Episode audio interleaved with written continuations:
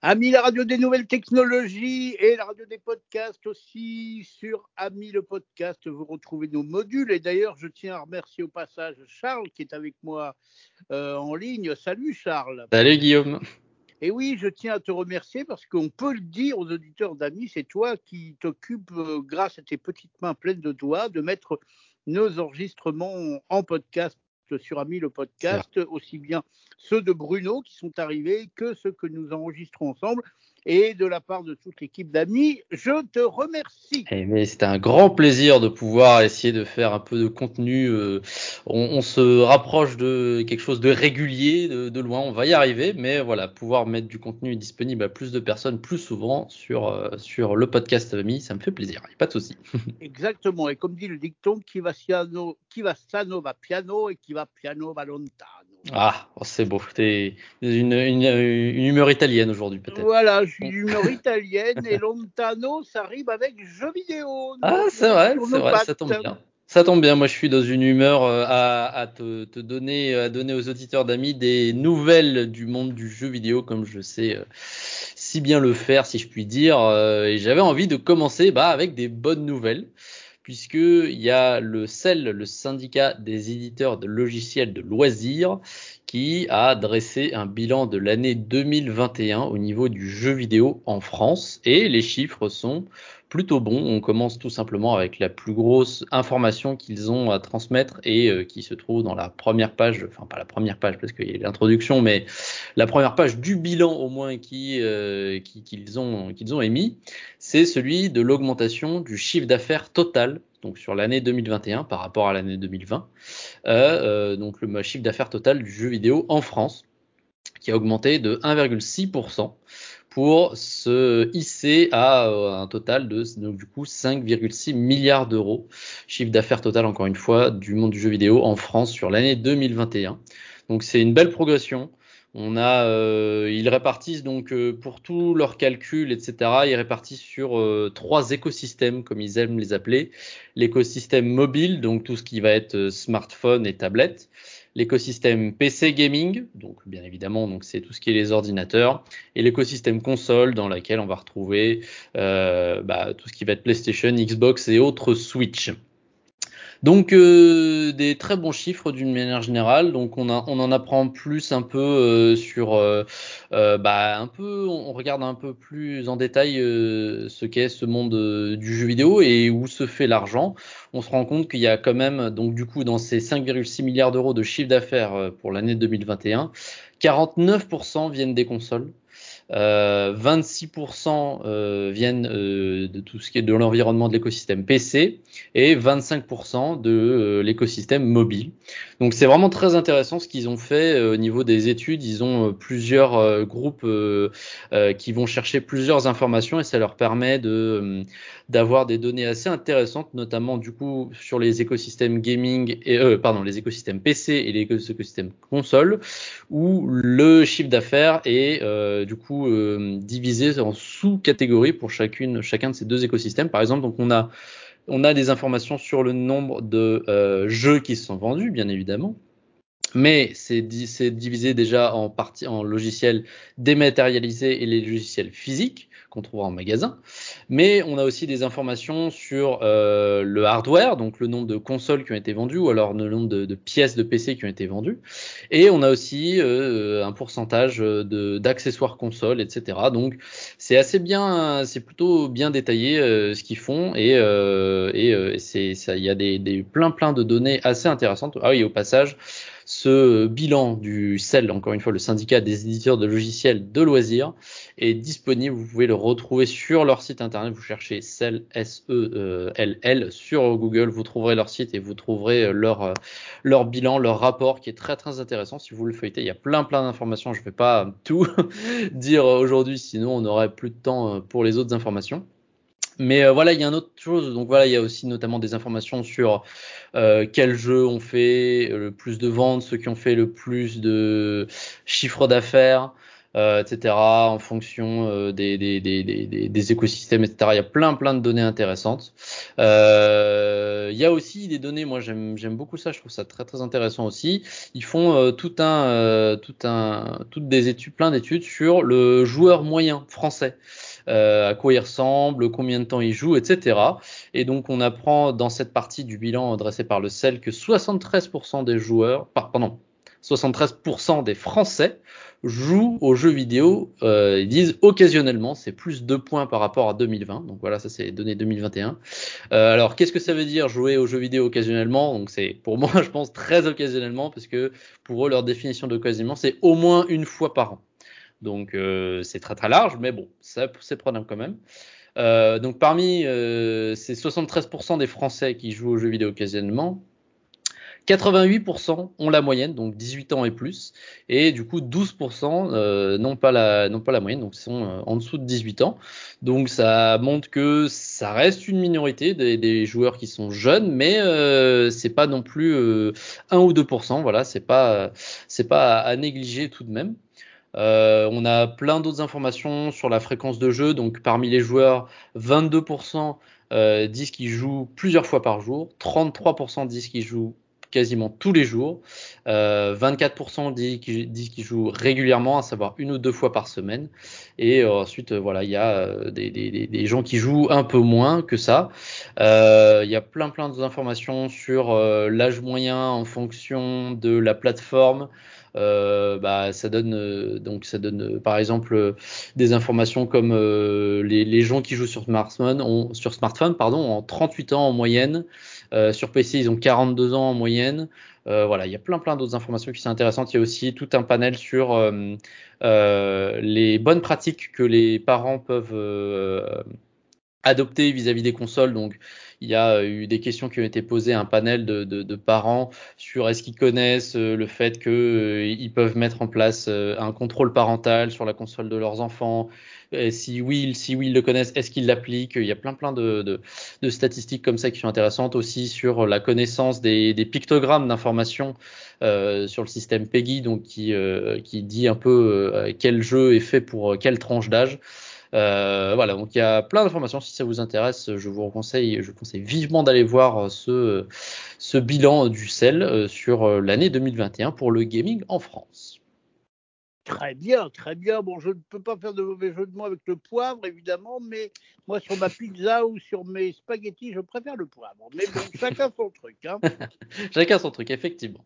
Et ton truc, c'est peut-être, Guillaume, je sais que, que, tu regardes un peu ça de, de loin ou parfois même de près, l'actualité au niveau Apple. Est-ce que tu as entendu un peu de ce qui, est, ce qui a bougé euh, ces derniers temps à ce niveau-là? Eh bien, écoute, si ça parle du jeu vidéo, je n'ai rien entendu. Sinon, oui, j'ai entendu les annonces de nouveaux produits, de nouveaux écrans, de nouveaux iPhones et d'une mise à jour aussi. Euh, mais je sens que tu vas nous parler de jeux vidéo. Ah bah oui, non, non, t'étais, étais plutôt bien parti parce que bah voilà, tu vois, comme je l'ai dit dans le rapport du sel, on parle de software, mais on parle de hardware aussi, et ouais, j'ai, en tant que, en tant que joueur, même dans les jeux vidéo, en tant que gamer, on peut s'intéresser un peu à tout ce qui va être le hardware, et bah euh, donc tu as dû voir la présentation du Mac Studio Ultra. Est-ce que tu as entendu parler ou pas Magnifique, oui, Magnifique, c'est vrai. C'est vrai que c'est un monstre avec le fameux euh, processeur M1 Ultra, donc qui Et alors, euh, justement, je te fais une parenthèse parce que je pense que tu vas peut-être rebondir après. J'ai donc suivi la keynote, j'ai bien regardé la présentation de cette mhm. bête de course, car il faut le dire, c'est une bête de course. C'est vrai. Et je m'attendais à ce que Apple dise que c'est un outil magnifique pour les gamers. Ils ne l'ont pas dit. Alors peut-être que c'est en prévision pour plus tard, mais ça m'a un peu surpris parce que c'est vraiment le genre de bestiole pour jouer en fait. Hmm, c'est très intéressant ce que tu dis et ça va être en lien avec ce que je vais dire juste après parce que effectivement, donc il, bah, moi tu vois, j'ai pas regardé la keynote en entier, j'ai juste regardé les specs parce que apparemment les gens disaient que c'était ça va être le meilleur euh, meilleur outil pour, euh, enfin euh, c'est une bête de puissance. Et effectivement, quand tu regardes les specs, c'est c'est démentiel. Hein, quand tu vois une bande passante à 800 gigabits, donc bien évidemment, je, je, crois entièrement les gens lors de la présentation, les gens qui disent que tout est immédiat dans le PC, tu appuies sur une application, elle s'ouvre immédiatement, t'as plus le temps de prendre ton café, quoi que ce soit Ça, je les crois sur parole. Mais il y a des petites informations qui m'ont picoté et j'ai pas été le seul à être picoté euh, vis-à-vis des graphiques qui ont été euh, présentés euh, en même temps que la présentation de du, du Mac Studio Ultra, puisqu'en fait ils font un graphique qui met en relation la, alors je fais des guillemets, ça se voit pas, mais la performance relative, donc il y a une sorte d'indice, une échelle de 0 à 200, donc la performance relative, en fonction de la consommation électrique, donc en watts. Et il, euh, compare sur cette euh, même base de graphique euh, leur processeur, le M1 Ultra, avec, ils disent, highest end discrete GPU, donc en fait une carte graphique haute, haute performance. En l'occurrence, donc c'est pas dit euh, dans les grandes lignes, mais il faisait référence à la RTX 3090 euh, qui est euh, actuellement la, la, la, plus grosse carte graphique possible et imaginable, l'une des plus grosses du moins. et sur le graphique, donc on voit effectivement que en haut de la courbe, lorsque le M1 Ultra est au bout de la course, donc là où il a sa meilleure performance, ils consomment, ils disent, ils annoncent 200 watts de moins que euh, la même performance faite par euh, du coup la, la carte graphique euh, externe. Donc merveilleux, tu, tu, me diras. Mais en fait, il y a des gens et notamment le magazine The Verge qui s'est penché là-dessus qui se disent mais en fait le graphisme a été coupé de telle sorte à ce que la courbe de, du, du, de la carte graphique euh, partie tiers, donc pas Apple, en fait, elle va bien au-delà, elle consomme certes bien plus, mais elle va bien au-delà du score de 200 de la performance relative, en fait.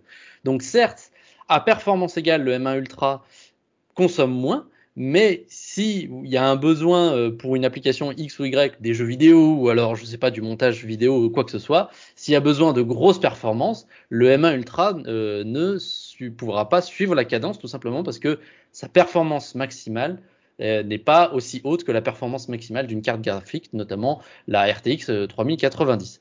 Donc bah, The Verge, ils voulaient juste confirmer ça et ils ont fait tout un, tout un, une batterie de tests avec euh, des outils de benchmark, donc euh, des, sortes de logiciels qui mettent à rude épreuve les cartes graphiques et qui derrière en, permettent de pondre les performances de ces cartes graphiques. Et ils ont comparé du coup euh, les, cartes, enfin le, le processeur Apple au, à une RTX 3090 et on soupire bien, c'est bien la 3090 qui reste au-dessus en termes de performance, en termes de consommation. Ça, c'est sûr, on le donne euh, au processeur euh, Apple, mais euh, en termes de performance, la RTX 3090 reste quand même largement au-dessus.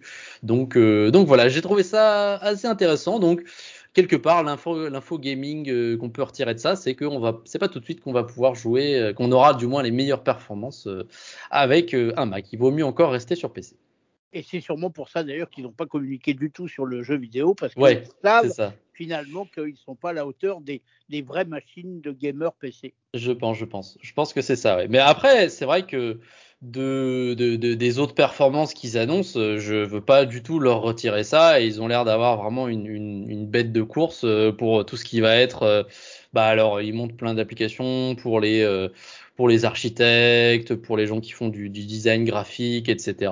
Et puis, euh, puis vraiment, je pense que ouais, ça va être euh, un PC qui est euh, dans, enfin un PC, un Mac qui va être vraiment euh, immédiat. Tout va être très très rapide dans l'utilisation de cet appareil, je pense. Oui, et puis il faut quand même remarquer aussi que la différence entre le monde du PC et le monde du Mac, c'est que désormais Apple fabrique l'OS et fabrique aussi ses propres processeurs. Ça, Donc les choses se parlent très très bien. Et puis dans les, les nouveaux processeurs euh, M1, euh, il y a aussi quelque chose de particulier, c'est que la RAM est à côté du processeur, elle est dans le processeur. Donc les, discussions entre le processeur et la RAM sont beaucoup plus rapides que sur un PC où la RAM euh, est un petit peu plus loin, on va dire. Oui, c'est sûr. Mm, mm. C'est sûr. C'est vrai que c'est, je pense que c'est ça qui leur permet vraiment d'atteindre des vitesses très importantes. Euh, bah tiens, en parlant de vitesse, hein, je me fais ma propre transition. Je suis vraiment. tu as raison. Oh là là. Bravo. J'avais envie de te reparler des, euh, des, des, des, speedrunners, enfin une partie, en partie des speedrunners. Tu te souviens, tu te souviens de ces, ces, ces énergumènes dont on avait déjà parlé sur Ami? Absolument. Absolument. Et eh ben, écoute, il euh, y a des, des, des, des gens euh, de la communauté de speed speedrunner qui euh, qui élèvent leur voix parce que ils ont commencé à s'attaquer à un jeu qui est sorti il y a pas très longtemps. Euh, tu en as peut-être entendu parler parce qu'il a fait beaucoup de bruit et à juste titre, c'est un très bon jeu. Il s'agit de Elden Ring que beaucoup de fans attendaient depuis un petit moment. Il est sorti le 25 février, donc ça fait euh, trois semaines, bientôt quatre semaines maintenant. Et, euh, donc beaucoup de gens y jouent, beaucoup de gens meurent parce que voilà le, le, jeu est, enfin meurt dans le jeu bien évidemment parce qu'il est réputé pour être très difficile. Il s'inscrit dans la lignée des jeux du studio From Software. Euh, et donc, euh, qui dit beaucoup de monde qui joue dit qu'il y a des speedrunners qui, qui commencent à s'y intéresser. Et on a vu de très très bons, euh, de très très bonnes performances. Hein. Deux semaines après sa sortie, on avait un record euh, à 2h35 euh, pour finir le jeu. Euh, pour information, moi je suis environ à, à 28 heures de jeu déjà et j'ai toujours pas fini, donc je ne suis pas très très loin d'être un speedrunner, mais voilà, il y a des gens qui le finissent en 2h35. Et euh, il y a pas très longtemps, on a eu une personne qui est passée sous la barre des 30 minutes, et sous la barre même des 29 minutes.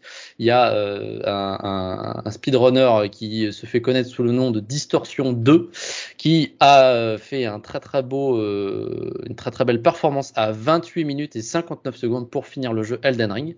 Mais, mais, mais, mais, peut-être que tous ces records vont tomber à l'eau, tout simplement parce que le jeu a vu une nouvelle mise à jour, un patch donc euh, qu'ils appellent 1.0.3.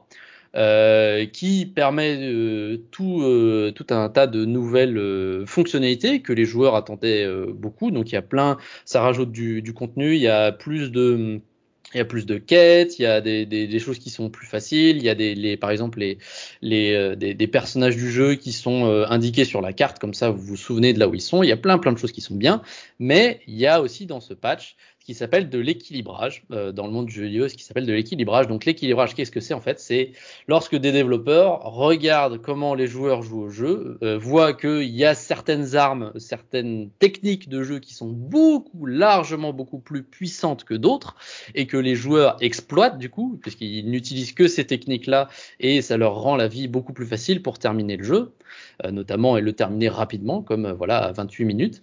Et lorsque les développeurs voient ça et qu'ils trouvent que leur jeu n'est pas du tout équilibré, et eh ben ils font de l'équilibrage du coup et ils vont par exemple mettre une mise à jour qui dit ah bah cette arme là maintenant elle va faire un petit peu moins de dégâts ou alors elle va prendre plus de temps à être utilisée par le joueur.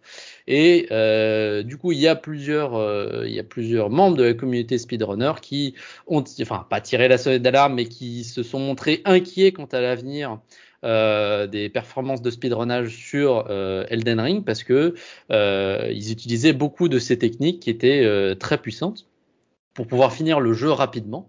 Et euh, si elles ne sont plus disponibles, eh ben peut-être qu'on va se retrouver avec le euh, record du monde qui est, je le rappelle, de 28 minutes 59 secondes. Et si ce record du monde ne peut être atteint qu'en utilisant des techniques puissantes, mais que depuis elles ont été enlevées, eh ben peut-être que le record du monde ce sera à tout jamais 28 minutes et 59 secondes. Il sera jamais battu. Mais euh, mais voilà. Donc c'était c'était je trouvais une petite information assez intéressante parce que voilà le monde du speedrunnage on, voit, il y a toujours des, des, des nouveaux, euh, nouveaux, euh, nouveaux temps qui arrivent, des nouvelles performances qui arrivent euh, au fil, au fil des années, mais voilà, on se rend pas compte que peut-être une mise à jour, ça peut bloquer tout ça. Donc, est-ce que les développeurs vont écouter les, les, les runners ou non? Bah, Ça, m'étonnerait parce que il faut quand même que le jeu puisse satisfaire la majeure partie des gens qui ne sont pas des, des, des runners. Donc, il faut que ce soit un jeu qui reste équilibré donc, à voir. Peut-être qu'il y aura une réponse de la part des développeurs, peut-être pas. Mais, euh, mais voilà. Et puis peut-être que au final, les runners se passeront de ces techniques qui sont très très fortes et trouveront euh, avec toujours plus d'ingéniosité des moyens de finir le jeu plus rapidement. Eh bien, magnifique, Charles. Est-ce que c'était tout pour aujourd'hui? C'était tout pour aujourd'hui. Alors moi, je rajoute ma petite cerise sur le gâteau. Tout d'abord, euh, suivez le podcast, cliquez sur suivre si vous êtes sur Apple Podcast et suivre sur Android Podcast. Je ne sais pas comment ça marche, mais ça doit être à peu près le même style. Hein. Ça doit être s'abonner. Hein. Toi qui es Android man, ça doit être ça. C'est ça, c'est ça, s'abonner au podcast. Voilà, donc vous vous abonnez sur Android, vous suivez sur Apple et vous commentez au 01 76 21 18 10 ou alors à contact.amilaradio.com.